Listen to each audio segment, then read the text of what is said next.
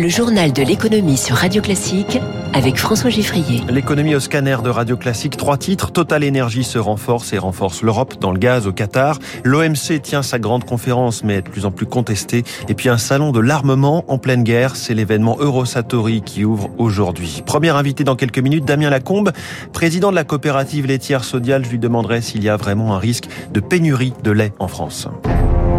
Radio. Classique. Journal de l'économie qui démarre avec un nouveau méga projet décroché par Total Energy. On l'a appris hier. Bonjour Eric Moment. Bonjour François, bonjour à tous. Le Qatar s'engage sur le long terme avec le groupe français. Voilà, Total Energy a été choisi par le Qatar pour développer le plus grand champ gazier du monde qu'il partage avec l'Iran. Ce gisement de gaz naturel baptisé North Fields est gigantesque. Selon Qatar Energy, il représente 10% des réserves de gaz naturel dans le monde. Total Energy va prendre une part de 6,25% dans le projet qui vise à aider le Qatar à augmenter sa production de gaz naturel liquéfié de 60% d'ici 2027. D'autres grandes compagnies pétrolières internationales vont se joindre au projet, mais dans une moindre mesure que Total Energy. Euh, Eric, cet accord tombe à un moment évidemment où les approvisionnements en gaz sont un sujet euh, prioritaire pour Total Energy et pour toute l'Europe. Effectivement, la direction de Total Energy a longtemps été réticente à l'égard des sanctions contre le gaz russe. Malheureusement, le conflit en Ukraine est parti pour durer. Le groupe doit absolument diversifier ses sources d'approvisionnement. Il se trouve que le Qatar est l'un des principaux fournisseurs de gaz au monde.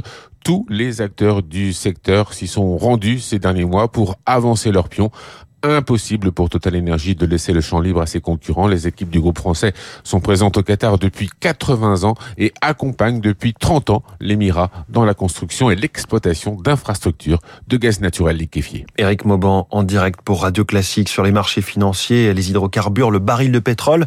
Le Brent est à 120 dollars, le WTI à 119. La séance boursière de vendredi a été très agitée avec un plongeon du Dow Jones, moins 2,73%, recul du Nasdaq, moins 1,68%. Le CAC 40 avait chuté lui aussi à moins 2,69. Il faut dire que les chiffres de l'inflation aux États-Unis inquiètent puisqu'elle a de nouveau accéléré au mois de mai, 8,6% d'augmentation des prix sur un an là-bas après un, très léger ralentissement en avril. À Tokyo, l'indice Nikkei est en ce moment lui aussi en forte baisse, moins 2,80%. Depuis hier se tient à Genève la 12e conférence ministérielle de l'OMC, Organisation mondiale du commerce. La dernière, c'était il y a cinq ans. Alors la mission de l'OMC, c'est de promouvoir le commerce international, mais les dossiers et les désaccords profonds s'empilent ces dernières années. La crédibilité de l'organisation est en jeu. Cette institution a-t-elle encore une utilité? Philippe Muscar, spécialiste des questions commerciales, enseignant à Sciences Po Lille et à l'Université catholique de Milan on est entré sans doute dans une nouvelle période qui voit un petit peu une certaine résurgence, si ce n'est du protectionnisme, du moins d'une volonté de la plupart des grandes puissances commerciales, y compris l'Union européenne, de mieux se défendre contre les agressions et contre les pratiques déloyales. Ceci étant dit, moi je veux insister sur le fait que l'Organisation mondiale du commerce, on peut la décrire aujourd'hui comme une organisation qui est largement défaillante, mais qui est néanmoins irremplaçable. L'OMC reste le seul cadre possible pour parler de manière multilatérale du commerce international et donc traiter de certains grands enjeux qui sont tout à fait globaux et qui ne peuvent pas être traités utilement sur une base bilatérale ou régionale. Philippe Muscar, il est 6h42, c'est aujourd'hui et jusqu'à vendredi Eurosatori à Villepinte, le plus grand salon international consacré euh, à la défense et à la sécurité, un rendez-vous qui se déroule en pleine guerre en Ukraine. Il va attirer euh, tous les professionnels du secteur Écoutez Charles Baudouin, directeur général du COGES Events, organisateur du salon Eurosatori.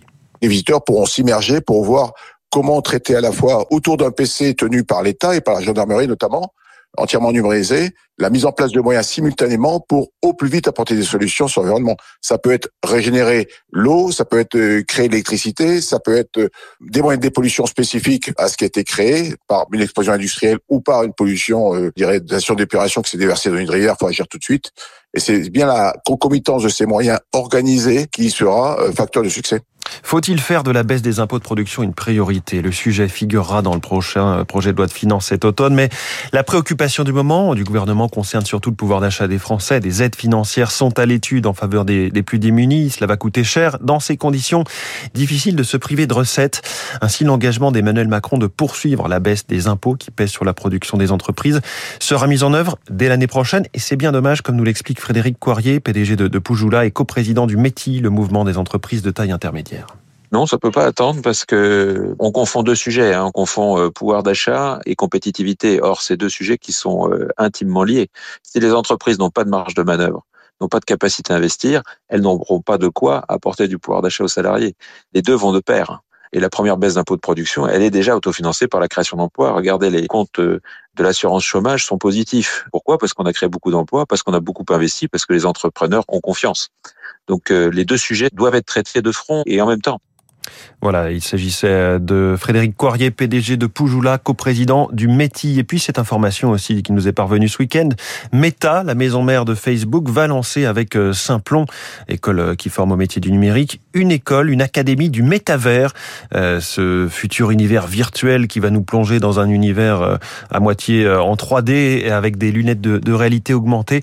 Meta, donc Facebook, veut s'immerger et profiter des atouts de la France en matière de, formation et du savoir-faire de ces, de ces ingénieurs.